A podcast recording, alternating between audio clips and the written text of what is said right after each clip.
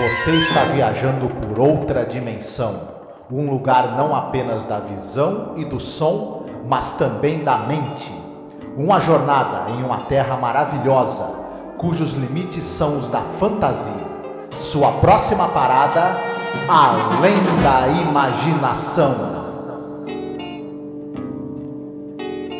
Brothers and sisters, we are congregated here today to pay homage to our dear brother, Jefferson Myrtlebank. we all know that Jeff Myrtlebank was a good boy. He didn't always show up to Sunday school on Sunday, but we never saw him at the bootleggers on Saturday night either. Amen. We're all going to miss his fine youth.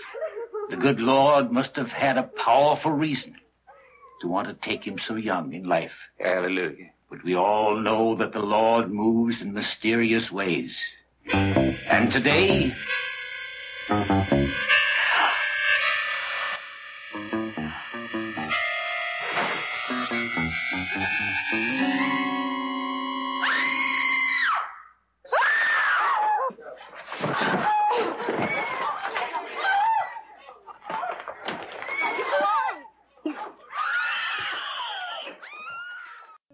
Olá, ouvinte, seja bem-vindo a mais um programa sobre a série clássica Além da Imaginação. Eu sou a Angélica. E eu sou o Marcos. Hoje nós iremos falar sobre o episódio número 88 no geral da série, episódio número 23 da terceira temporada, The Last Rites of Jeff Myrtlebank. É, os últimos ritos de Jeff Myrtlebank. Sim. Esse episódio é dirigido e escrito pelo Montgomery Pittman. É, é o último episódio, na verdade, do Montgomery Pittman na série. E é um episódio que ele vai tratar sobre a questão de você sentir medo do desconhecido, né? E também aquela fofoca básica do interior, né? Uhum. O Pittman, na verdade, você acha que era o último episódio que ele iria fazer na vida, né? Porque eh, quatro meses depois desse episódio ir ao ar, ele faleceu de câncer. É, na garganta, se eu não me engano, né? Sofreu uma E- cirurgia, só que acabou não resolvendo e tinha se espalhado e infelizmente faleceu. Uhum. A gente já falou dele em outros episódios, mas é interessante relembrar rapidinho. Ele era uma figura muito curiosa dentro desse mundo da televisão e do audiovisual, porque ele é um cara que começou como ator, ele tentou ser roteirista e escritor de ficção também. E depois de um certo tempo em que ele tinha ingressado na TV como roteirista, ele começou também a dirigir, mu- muito logo também, né? Que ele estava lá introduzido na, na indústria. E era um dos raros casos do cara que ele escrevia e, e dirigia o próprio material. E isso é um caso também único dentro de Além da Imaginação, né? Diga-se de passagem. Sim, ele, como muitos é, roteiristas, né? Ele não gostava nem um pouquinho das alterações que solicitavam o tempo todo nos roteiros, né? Uhum. Ele tinha esse preciosismo, né? Os atores nos episódios que ele dirigia e roteirizava, ele costumava é, selecionar um pessoal também escolhido a dedo, sabe? Com- Uhum. Aí, Nesse episódio tem muita questão do sotaque sulista, né? Então você Sim. vai ter atores e atrizes que têm um sotaque Hum. muito é muito bem feito, assim, até que inclusive alguns nasceram nas, nas regiões mesmo, né? Uhum. Então, na região do sul, né? Tem uma curiosidade também que no episódio, a gente comentou do primeiro episódio, né? Que o primeiro episódio da temporada foi do Montgomery Pittman, né? O Chu. E a gente havia comentado que ele pensou, ele queria, na verdade, que a enteada dele, né? Que ela fizesse ali o papel que foi da Elizabeth Montgomery, que é o nome dela é Cherry Jackson, né? Só que acabou não rolando, porém nesse episódio aqui tem a enteada dele, né, Uhum. trabalhando, fazendo o papel. Eu, eu acho que esse cara, como você mesma falou, ele também escalava o elenco. é, provavelmente você tinha uma, uma, uma agenda de gravação muito apertada e sujeita a atrasos e etc. E era devia ser bom você ter um cara como ele que você entregava na mão dele o, o produto completo. Ele escrevia, escalava o elenco, dirigia, ele te entregava o episódio pronto, sem precisar é, envolver mais gente da produção. Claro que tinha o produtor, tinha tudo isso, mas isso devia ajudar muito na agenda, que você confiava que tinha um, dois episódios na temporada, que o cara tava produzindo é, ele mesmo estava fazendo, escrevendo, dirigindo, etc. E você podia tocar os outros, né? Com uma produção mais coletiva. Isso devia ser interessante. Sobre a enteada dele, a gente fala quando a gente for falar do elenco. Certo. Tem uma curiosidade também referente ao Montgomery Pittman que eu acho que a gente não comentou nas outras ocasiões que a gente falou dele, nos episódios que ele dirigiu. Claro, é, são coisas que eu arrumei de uma fonte muito interessante que é do The Twilight Zone Vortex. E ele levantou o passado do Montgomery Pittman, que é um passado assim que é muito. É, é meio perdido, assim, não, não, se escreve muito, né? Sobre esse ator, roteirista, diretor. O pessoal quer saber, né? Havia sempre uma curiosidade como é que ele foi parar em The Twilight Zone, né? Ou mesmo como é que foi a carreira artística dele. E tem um lance que o ator Steve Cochran, que é daquele episódio What You Need, né? Para quem recordar, é o episódio que tem um senhorzinho que ele vende artefatos que acabam sendo mágicos, né? E ele faz o papel daquele cara vilão que força o velhinho a, a tentar uh, obter para ele ganho financeiro através dos objetos, né? E ele prometeu, ele conhecia ele, entendeu? Falou assim, olha, vem para cá, para Los Angeles, que você vai é, arrumar um emprego aqui, eu vou tentar te ajudar na carreira de ator. E ele primeiramente foi inclusive zelador da casa dele, do Steve Cochran. Quer dizer que depois ele acabou se estabelecendo, ele uh, numa carreira realmente de ator. Acabou que nos anos 50 ele começa a voltar a atenção dele para a escrita, né, para escrever. Então ele né, participou de alguns dramas e depois acabou em The Twilight Zone, né? Porque ele acabou uhum. conhecendo o Book Halton primeiro e depois teve acesso ao Rod Serling. Sim, é, ele teve essa carreira meio curta, né? Mais ou menos 15 anos de atividade antes de falecer é, na televisão e mas enfim uma carreira muito importante. É, outra característica dele é que ele é, transitava de um gênero para o outro com uma certa facilidade. E ele tinha uma visão muito muito muito clara do que ele queria e isso é difícil você escrever e dirigir transitando entre gêneros ainda, né? Então ele tinha esse talento. É, ele acaba não sendo muito lembrado pelos fãs assim dos melhores episódios da série, mas ele certamente é um cara que tem um diferencial ali, curioso, né? Eu concordo contigo. Ele tem até uma tendência de subverter, né, certas questões. No caso, por exemplo, The Grave, é um episódio onde você tem o, o pistoleiro e tal, o cara que ele é o, o, o, cara que busca as pessoas, o mercenário, ele é um covarde. No primeiro episódio mesmo, o Chu, quem é a pessoa mais agressiva é a personagem da mulher, da Elizabeth Montgomery. Então ele, ele costuma subverter essas questões, né? É interessante. Uhum. É verdade. É, isso me chamou a atenção também. Pois é. E aí, vamos falar um pouquinho sobre o elenco? A gente tem o ator o James Best, que ele vai fazer o Jeff Myrtlebank, que é o cara que morreu, mas vai acontecer uma certa coisa com ele muito curiosa nesse episódio. O James Best, ele é mais. Ele, ele era um cara que. Ele tinha um forte sotaque sulista, né?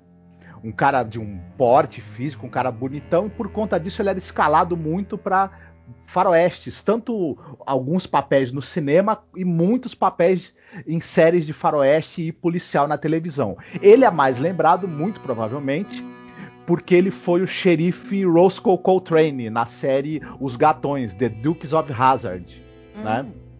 E então passou na televisão essa série, uma série que era muito popular na época, teve várias temporadas, foi de 79 a 85, e ele, esse é, acho que é o papel que ele é mais lembrado, né? Eu gostei muito desse ator no episódio. Ele realmente ele passa uma impressão de, é, de uma leveza, de uma liberdade, né? Ele usa umas expressões estranhas e engraçadas, né? Eu poderia comer uma, uma pele toda de urso, né? Eu falei, nossa, o que, que é isso? pois é, né? O, agora, outra curiosidade: o Edgar Buchanan, que é o cara que faz o médico, ele era realmente cirurgião dentista, né? Ah, começou, é, começou a carreira como cirurgião dentista e depois foi, né? É, ele já atuava de, desde de, de, criancinha, mas aí ele acabou para ganhar a vida foi ser cirurgião dentista, mas depois voltou para atuação e uhum. trabalhou nos teatros televisionados é, bastante. É, teve uma carreira assim muito profícua na televisão. Fez séries de todos os tipos.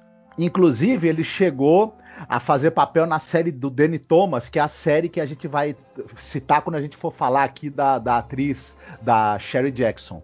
Enfim, ele ia da, da comédia pro, pro, pro western, pro policial, tinha uma carreira assim com bastante variedade também, mas muitos, muitas séries de, de, de western, na verdade, ele acabou fazendo, até que esse pessoal que era do sul e tinha esse sotaque muito pronunciado, esse tipo do sul, acabava ganhando muito convite para séries de western, né? Ah, sim, com certeza. A Sherry Jackson, que você já citou, que ela era enteada, né, do Montgomery Pittman, ela era uma atriz que ela começou a atuar desde bem pequena, criança. Ela foi atriz mirim em vários filmes e séries. Inclusive, ela participou de muitas, centenas de, mais de 100 episódios do The Danny Thomas Show. Era um show dos anos 50, uma, é, uma série que o, esse, esse cara ele era um cantor de nightclub. Só que ele era um cara que tinha família. Então a série mostra essa coisa do, do mundo ali da, da, da, vida noturna, dos, do, dos clubes. É, ao mesmo tempo, ele tenta equilibrar a vida dele no, na família. Ele, ele, é um cara separado, ele tem três filhos, se eu não me engano, dois ou três filhos do primeiro casamento, e é casado com uma mulher que tem mais um filho.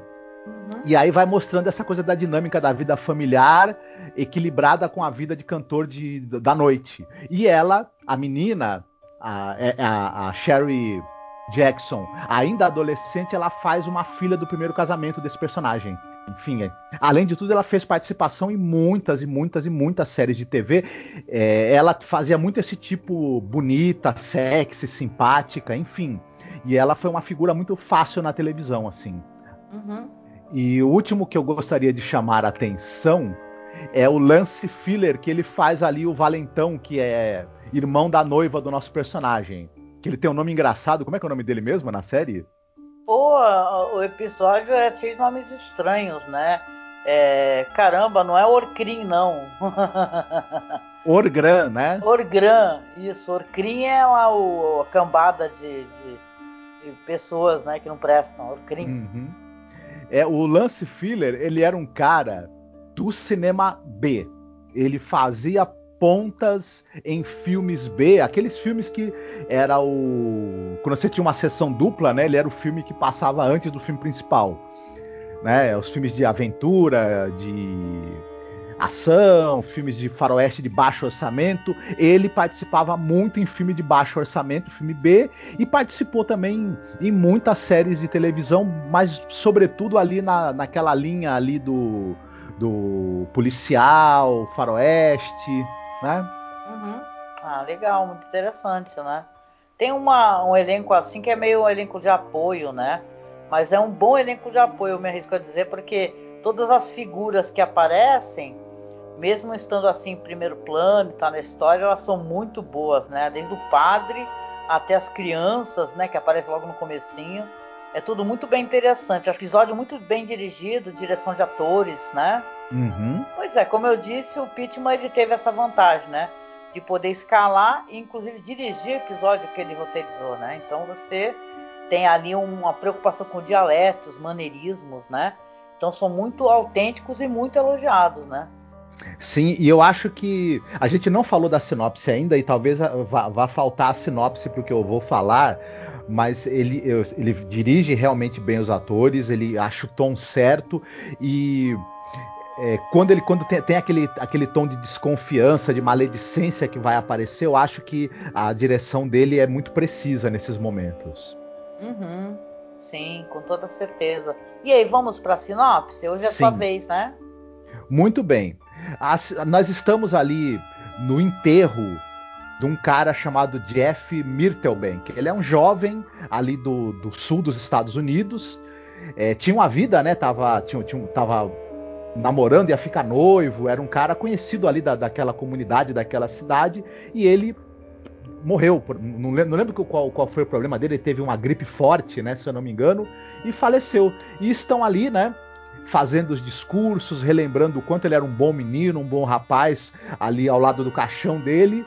Em um determinado momento, a tampa do caixão se abre e o nosso amigo Jeff levanta. É uma cena ótima.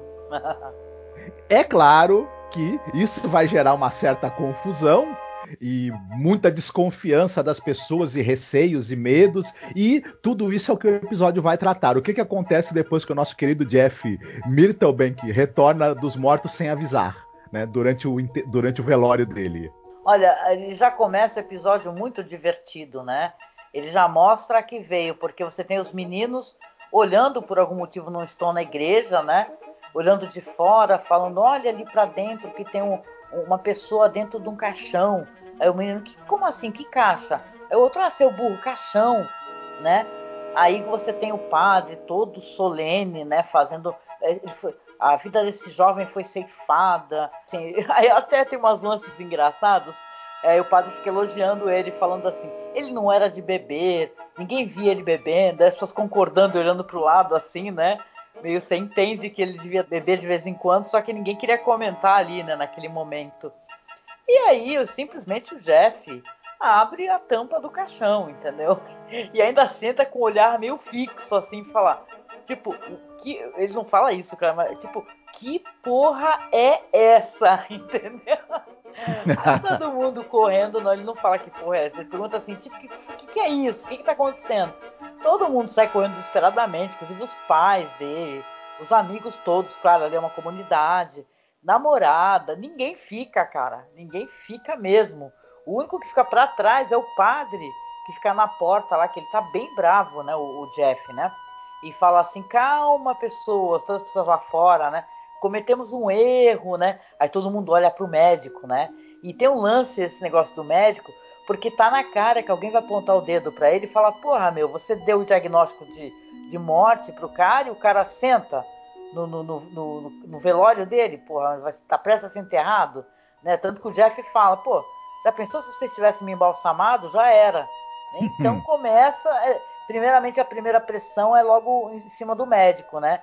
Que fala que, olha, o médico, é engraçado esse episódio, mas ele é uma comédia meio que involuntária, não sei se tu concorda comigo. Ele não é aquelas gags assim, bem visíveis porque é muito bem sacado, porque o médico começa a mentir descaradamente. Ele inventa o nome de uma doença lá em latim e fala que mais de 1500 anos que está rolando essa doença e tudo na Europa. né? A doença, não sei o que lá, do, do, do, falso morto, eu não lembro do nome que ele fala, mas aí o pessoal fala, é, não sei não. Ele, não, porque eu estou falando, com certeza esse homem então não estava morto, não foi erro médico, e fica, né? toda essa tensão até que é quebrada no momento que a irmãzinha dele corre e abraça ele, né? Aí eu até lembrei daquela animação do Corcunda de Notre Dame, porque no final a criança que quebra, né? Também o, o receio da, das outras pessoas por preconceito, claro, e vai abraça o Corcunda assim. E a mesma coisa, aí todo mundo começa a tocar no Jeff, a mãe dele se aproxima, o pai, né? Fala que vai assar um coelho. Assar não, ela vai fritar um coelho para ele, né? Uhum. Pois é, eu, o que eu achei muito curioso, e pensando inclusive agora sobre o que você está falando, realmente esse episódio ele é engraçado, né? Ele tem obviamente uma pegada de humor, mas quando a gente começa a pensar um pouco, ele, ele tem uma coisa interessante de questionar, primeiro a reação das pessoas diante de algo desconhecido, de algo inexplicável, e como as pessoas reagem movidas pelo medo pela não aceitação e, elas começam a ficar, inclusive, porque elas vão aceitar como né, o, o retorno dele a princípio, mas depois vai, é, ele tá um pouco diferente, ele tem uma, uma outra atitude diferente, ou as pessoas acham que ele tá diferente. Na verdade, as pessoas é, não aceitaram realmente o retorno dele na hora. É, fingiram que aceitaram, aceitaram ele, mas começaram a depois aquela dúvida e aquele medo que ficou foi, foi aparecendo. E aí a gente percebe isso. Começa com essa questão do médico tentando tirar o corpo fora, de ter errado o diagnóstico, mas o médico acaba plantando uma dúvida na cabeça das pessoas. As pessoas não acreditam na mentira dele, começam a achar, não, esse cara estava morto mesmo, esse cara voltou. E agora, o que, que é esse cara? Ele é um, ele é um espírito maligno? Ele é uma pessoa que ele é um morto-vivo? O que, que ele é? E aí começa toda a maledicência e, e as pessoas falarem coisas que estão olhando sobre ele, inventarem também, né? E vai é. aquilo começando a virar uma situação até perigosa e complicada para ele, né? é um telefone sem fio, né? Porque como é que isso começa? Ele tá. Já passou um, um tempo, ele já tá trabalhando com o pai, e a irmãzinha tá na mesa, só que quando ele fala que vai trabalhar todo animado, né? Aí a mãe fala, nossa, ele está diferente. Aí o pai pergunta por quê? É, porque agora, antes ele não queria saber muito de trabalho, era meio preguiçoso, agora tá lá todo feliz, né? Fica o tempo todo trabalhando, à noite por aí ele fica caminhando, e a menininha escutando tudo, né? Aí quando ela vai encontrar as crianças, que são, que são esses meninos que estavam fora do, do velório, e comenta, aí já passa de boca em boca, né? Os camponeses acham que ele está possuído por um rente, acho que a pronúncia é rente mesmo, que na verdade é uma espécie de fantasma ou demônio, né? Porque aí, como você falou, começa diz que me diz, é, o médico vai no bar, os homens estão todos já comentando, já está espalhando pela cidade. Um já começa a falar que ele adora andar com o machado por aí, começa a inventar loucamente. Né? E o negócio perde o controle até que ele resolve né, visitar a namorada dele, a Comfort. Eu achei ótimo os nomes, sabe, da, dos personagens do episódio. A, a, ele vai visitar a Comfort, só que ela tá morrendo de medo dele. E tá o irmão dela, inclusive, falando: Ó, oh, dispensa esse cara. A mãe falando: Ó, fala com ele, dispensa ele. Só que ela fala: Não, eu que vou decidir. E aí, quando ela, quando ela abre a porta, ele está com um buquê de rosas na mão. Porém, as rosas estão todas mortas, né? Aí a Comfort fica com medo, na verdade, de que ele a toque. Né? Ele até tenta beijá-la e tudo, só que ela fica com, tremendo do medo. Sim, é interessante, a gente percebe que ela continua gostando dele, mas o, a força do, do, da fofoca já tá também influenciando a, a noiva. A força da fofoca. Não é a força do querer, né? A força da fofoca. É a força da fofoca. né? De certa forma, se a gente for pensar, é até compreensível, porque é o seguinte: é uma cidade, é uma cidade do interior, as pessoas, evidentemente, com, com pouca cultura, possivelmente muito religiosas, enfim. É, e estão diante de um fato inusitado. E poderiam reagir de, com, com esperança, com fé, com aceitação, mas reagem com, com ah, desconfiança e violência. Se a pessoa levantar do, do, do caixão, cara, sempre vai rolar um certo receio, eu duvido. Uhum. É, parece que para as pessoas a gente só tá bom enquanto vivo, né? Se ficar morto e voltar, ferrou, né? Uhum. É, é um sentimento muito humano, né? Esse medo do desconhecido. Né? Por isso que eles começam a inventar isso, falar que ele, uhum. na verdade, pode não ser mais o Jeff, é um, é um demônio que possui o corpo. Então é, é uma situação. E a noiva dele é uma figura, né? Porque tem uma hora que ela fala que ela é mesmo influenciada pelo que os outros dizem. Ela fala na cara dura. Eu te amo, mas eu sou muito influenciada pelo que os outros dizem, entendeu? Então não sei não se eu posso ficar contigo. É, é uma coisa meio, meio complicada porque ela é mostrada como um personagem amável, é, mas ao mesmo tempo não muito inteligente, né? E, é. Mas de certa maneira parece Glória, que. né? Simplória, né? Mas ao mesmo tempo parece que ela tem, ela tem sim uma, um senso de moral e um senso de fidelidade aos sentimentos dela, né? Enquanto que os que os o pessoal da, da, da, da região ali da cidade, se a gente for pensar também é uma coisa meio de rejeitar e o diferente, né? De ter um preconceito e um medo sobre do diferente. Tem essa possibilidade de, de dessa camada também, eu acho, né? Ai, com certeza, né? Para resumir, eles vão é, acabar se decidindo, os homens do bar, né, todos, é, até porque o, o, Jeff deu um pau no irmão da Comfort, né, que ele resolveu intimar o cara, viu falar, eu já bati em você mais de 100 vezes, aí ele vira, e aí, mas recentemente você tem me batido? Aí dá um socão nele, ele, a próxima cena ele já tá falando pros caras lá no bar, que é que ele nunca foi assim, teve essa força, ele podia esmagar a gente com as próprias mãos. E os homens resolvem todos, né? E aquela turba, né, furiosa, com tudo em cima de um, de um, de um. Me lembrou a corrida maluca, sei lá, por algum motivo, o negócio. E a Comfort vai lá avisá-lo. Vai falar assim: ó, é o seguinte, eu vi que os homens estão todos vindo aqui para te atacar. E é isso, né? Pelo menos saia da cidade, se proteja. Aí ele pergunta para ela, ó, você quer casar comigo? Só que você vai ter que me responder, entendeu? Porque depende, dependendo do que ela responder, ele vai saber o que, que vai fazer. né? Aí nesse meio tempo os caras vão chegar e vão falar assim, ó, Jeff, você não é mais você mesmo, a gente não quer, não quer mais você aqui na cidade. Aí ele fala assim, olha, eu só vou decidir o que, que eu vou fazer assim que a Comfort me responder, né? Que ele pediu ela em casamento. Aí ela fala, olha, eu vou ficar do lado dele, eu vou ficar com ele e vou, vou ficar com você, né? Confio em você. Aí ele fala, venha para trás de mim. Aí quando ela vai para trás dele, é outra cena que é, é engraçada de maneira involuntária também. Porque aí ele começa a falar, fala assim, olha, se eu posso esquecer tudo que vocês fizeram comigo até agora, então eu fingir que nada aconteceu.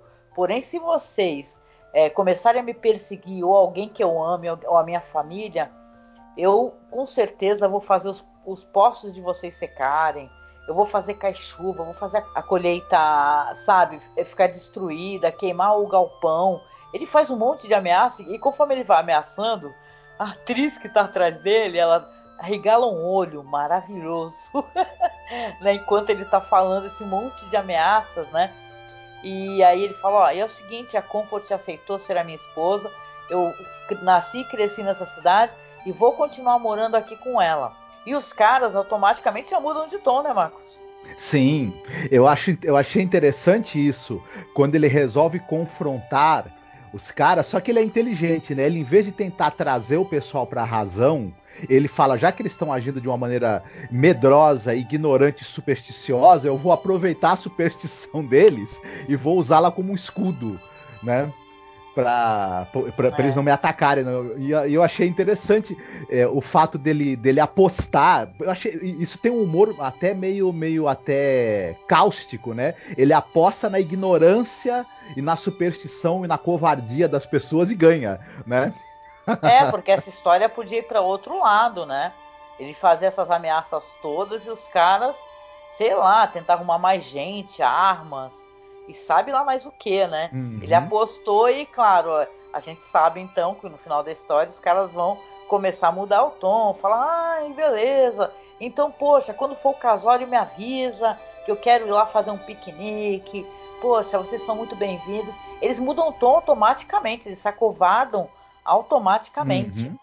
E o interessante no episódio, no final dele, é que vai deixar uma ponta se o cara realmente é, é o cara ou um demônio. Isso é interessante, de uma maneira muito leve.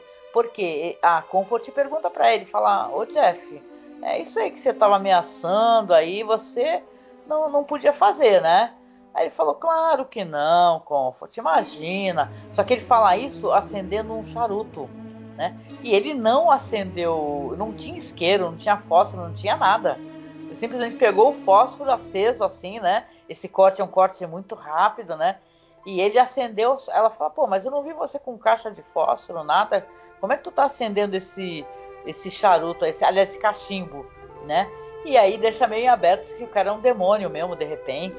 Ele vai embora abraçando ela, falando, nada, que nada, deixa de imaginar coisas, isso sim. E termina o episódio. Eu achei o episódio uhum. leve, divertido. Sim, eu, eu achei que essa coisa dele deixar em aberto, que realmente ele poderia ter alguma coisa de sobrenatural nele, eu achei bacana também. E, e eu acho que essa história que a gente contou, ela, ela, se ela não fosse bem dirigida, ela poderia cair até no ridículo, talvez. Mas, até porque você tem essa coisa dos personagens mudando de opinião sendo influenciados muito rapidamente. Quando você tem um episódio curto, essas mudanças podem parecer bruscas demais. Mas eu acho que o diretor ele segura muito o, o andamento da história e o tom para fazer isso funcionar. Ele vai. É, essa desconfiança e essa superstição das pessoas, ela é construída em diálogos muito bem colocados e é, com atuações muito boas. E aí isso acaba dando uma sustentação para essa história, uma sustentação bacana. Quando é para ser é, engraçada, ela é. Quando é para a gente perceber ali uma camada de, de, crítica ao comportamento das pessoas, a camada tá ali presente. O final é bem bacana e tudo. E esse tom leve permanece do início ao fim, né? Podia ser algo mórbido, mas não é, porque é, é feito a, de uma maneira que você não né? Não tem nada de pesado ali, mas tem aquela aquela segunda leitura que dá para fazer. Eu gostei do episódio, achei bacana. É verdade. Eu lembro daquele filme com a Meryl Streep e o falecido Philip Seymour Hoffman, que é tem um filme chamado Dúvida. lembra? Uhum. É, porque se tem uma coisa que esse episódio tem, ele tem uma lição de moral, sem ter uma lição de moral, vamos colocar assim, porque ele, ele como ele tem esse tom de leveza, ele não faz assim, não, pesa a mão, falar, nossa, aqui tem uma história para você pensar isso aqui. Não, você vê que as pessoas estão todas falando e esse negócio, esse processo da, da fofoca e do, do diz que me diz que vai embora, eu digo que me lembro do Dúvida porque tem um momento nesse filme que o personagem do Philip Seymour Hoffman fala para a personagem da Mary Streep, fala, olha, fofoca e maledicência é, é que nem você pegar um, um, travesseiro cheio de penas, né, e você do alto de um prédio jogar, né, todas essas penas e depois quando você sabe, você quer reparar, né, aí é, é mesmo que você tentar catar todas as penas que você jogou. Uhum. Então é isso, né? Inclusive a gente pode fazer uma leitura muito óbvia com fake news, né? Que para você é, é, é, fazer com que uma fake news ela, ela se pro, prolifere é uma coisa muito rápida, mas você ter a verdade, né? Ela vem bem lentamente, devagar e dificilmente ela vai conseguir atingir as mesmas pessoas, né? Uhum. Então tem essa lição de moral assim no episódio, tem essa coisa demoníaca e divertida ao mesmo tempo, uhum. né? Então é um episódio realmente bem legal, assim. Eu gostei dele. A gente também não pode deixar de citar, eu acho importante, a cena em que tem a luta do Jeff e do Orgran e tem uma gaitazinha, uma musiquinha de gaita sincronizada direitinho com a luta. É sensacional. É genial, cara, é genial. Mas é, é maravilhoso esse cara que toca gaita que o cara utiliza a gaita para dar o clima do negócio, o clima divertido, e quando é ação, sabe, os movimentos é, de luta ele coloca com a gaita. Isso foi uma sacada. O nome do cara é o Tony Morgan. Ele é um tocador de gaita muito famoso na época, né? Ele, ele ganhava vida fazendo trilha sonora para séries de televisão, faroestes, né? As melodias dele são muito famosas. Inclusive, a música dele pode ser ouvida nos episódios Ocus Pocus and Frisbee, que a gente não comentou ainda, e o Mr. Garrett and the Graves, que a gente também não comentou. São episódios da quinta temporada. Uhum. E aí, episódio passado a gente esqueceu de fazer essa pergunta, né? O é, que, que você colocaria aí, Marcos, como ponto alto e ponto baixo? Ah, como ponto alto do episódio, sem dúvida, eu já, já citei a, a luta dos dois ao som da, da, da gaita. Olha, me diverti demais com isso daí, né? E não, eu ponto, eu acho que o episódio ele funciona direitinho. Eu não, não tenho assim nenhuma crítica, embora eu, eu eu goste mais dos episódios mais dramáticos e de ficção e terror. Esse daí é um episódio que ele tem um tom bem humorado, mas que me agradou, né? Uhum, uhum. Eu gostei também, tem esse tom meio fabulesco, né, e tal, no episódio. Também para mim não tem ponto baixo, é um episódio divertido, que você assiste e você fica refletindo sobre ele depois, né? Você falou que lembrou a você uma história budista. Qual foi? Ah, é, me lembrou mesmo, porque essa coisa de você se modificar e passar a, a receber é, perseguição e, re, rejeição das pessoas. É, é, uma história mais ou menos é, bem simples e bem curta. Tinha um dragão atacando uma determinada região, ele matava as pessoas, destruía as plantações, e o Buda estava passando por aquela região e o pessoal fala para ele: olha, o é mestre iluminado tal, tem um dragão, é muito, muito malvado, causando muita destruição e morte por aqui. O Buda vai até a caverna do dragão. E, ele, e o Buda era um cara com uma lábia muito boa, né? Era um cara que tinha aquele, aquela paz, aquela, aquela conversa dele que convencia todo mundo. E ele fala pro dragão: Olha, você tem que prestar atenção na divindade que tem dentro de você, encontrar a paz, encontrar harmonia com as pessoas, para de destruir a plantação e devorar os, os camponeses aqui. O dragão é, acaba sendo é, tocado pela, pelo discurso do Buda e resolve se tornar uma, um ser pacífico. Aí ele vai até lá os camponeses e, e fala: Não, agora eu não vou ser mais malvado com você, não vou atacar mais, mais vocês, vamos viver em harmonia de agora em diante. Os camponeses se armam de, de, do que eles têm e dão o maior pau possível, maior surra no dragão possível imaginável. E onde o dragão vai, ele apanha que nem louco. Aí um belo dia ele reencontra o Buda e fala assim: Poxa, ô Siddhartha, eu fiz o que você mandou, agora eu, eu, eu virei saco de pancada daquele pessoal. O Buda falou: Olha, eu falei para você parar de ser mal. Eu não falei que é para você contar para as pessoas que você tinha parado de ser mal. é isso aí, né? Propaganda é a do negócio. muito boa a história, muito boa.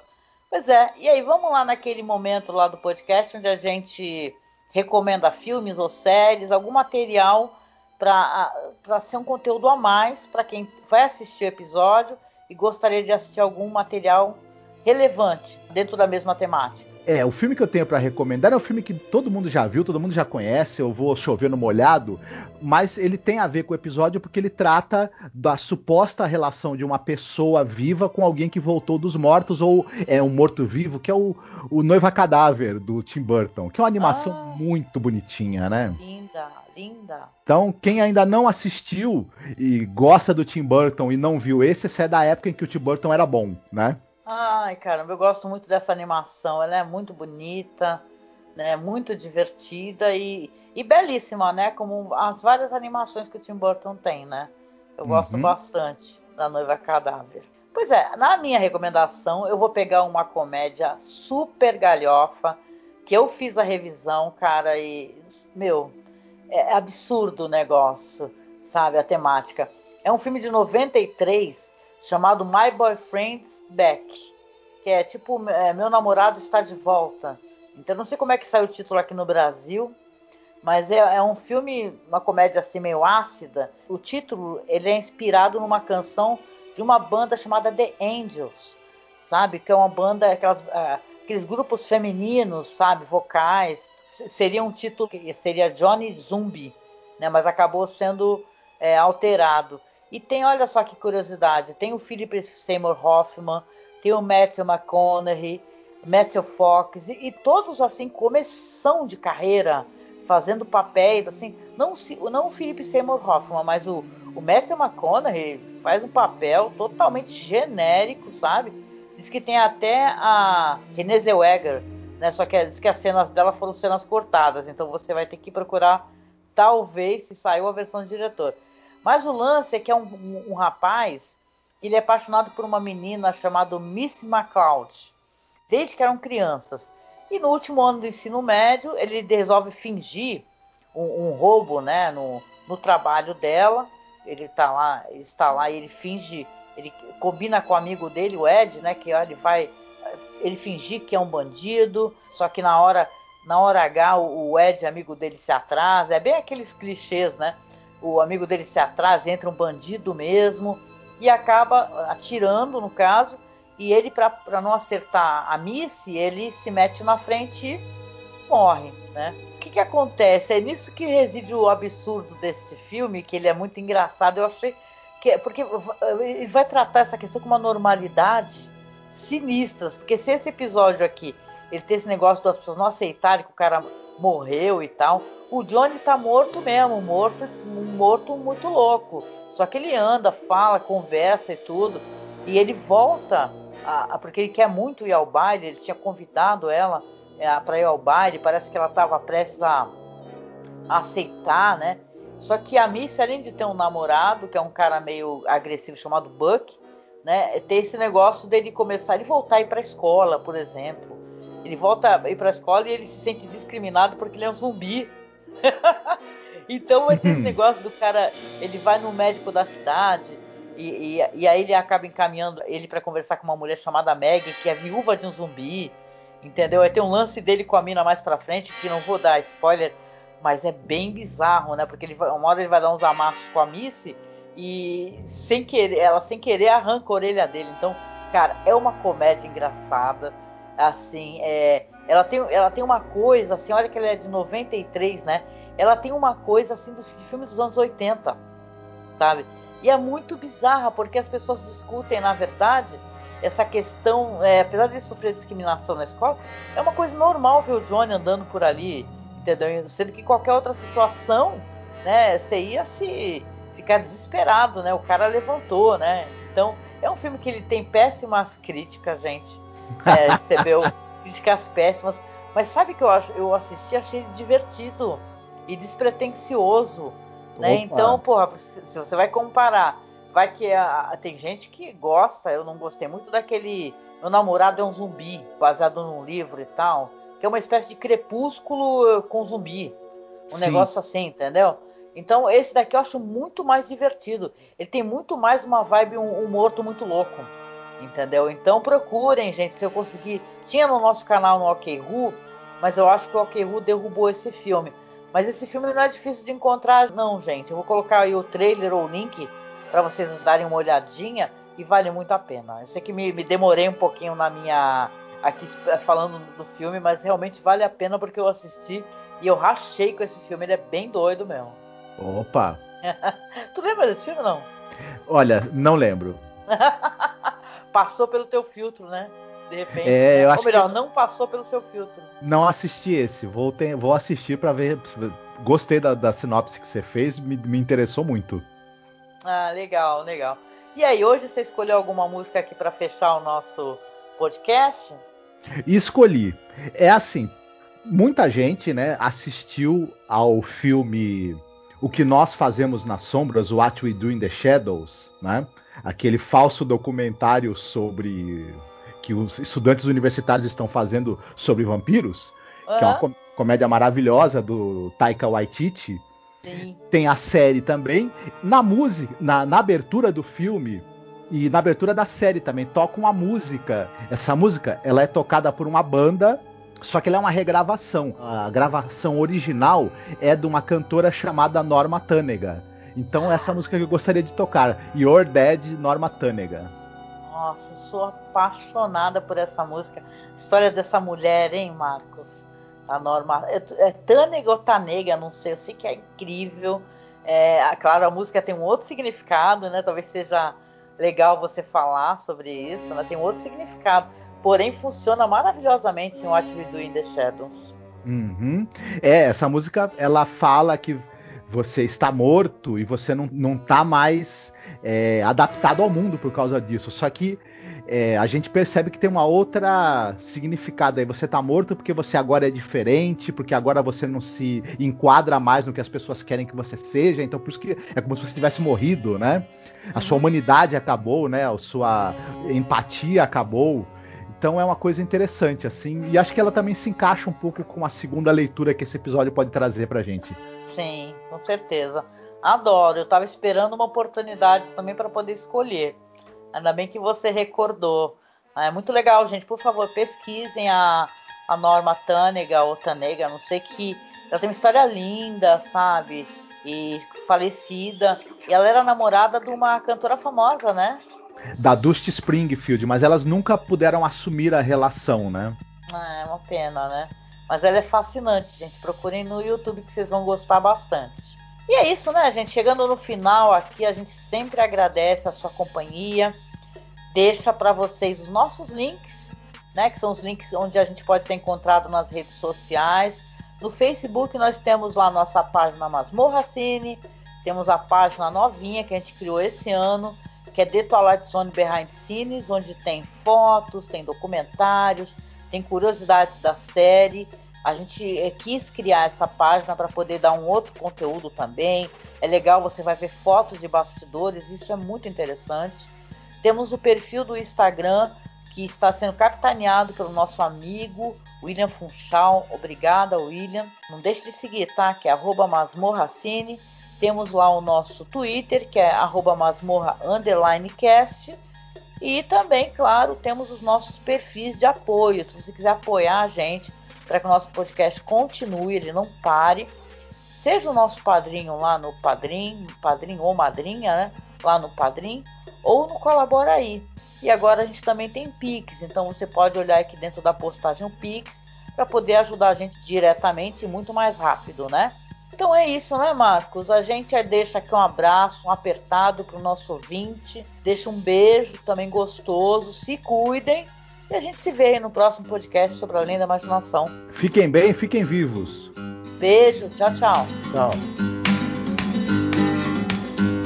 Don't sing if you want to live long. They have no use for your song. You're dead, you're dead, you're dead, you're dead and out of this world. You'll never get a second chance. Plan all your moves in advance. Stay dead, stay dead, stay dead. Stay dead and out of this world. Run fast, don't stand in the sun. There's too much work to be done. You're down, you're down, you're down, you're down and out of this world.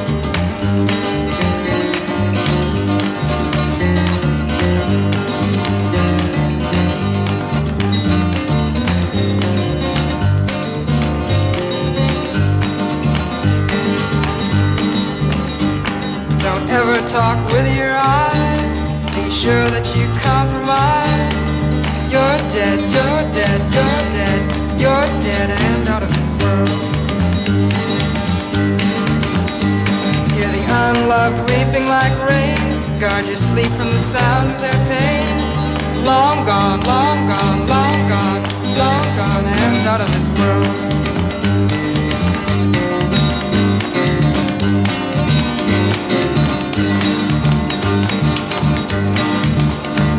When you smile and it tears your face, it's time for the inhuman race.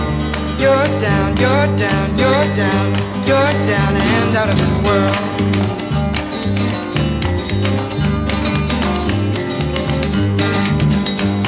Now your hope and compassion is gone. You've sold out your dream to the world. Stay dead, stay dead, stay dead. You're dead and out of this world.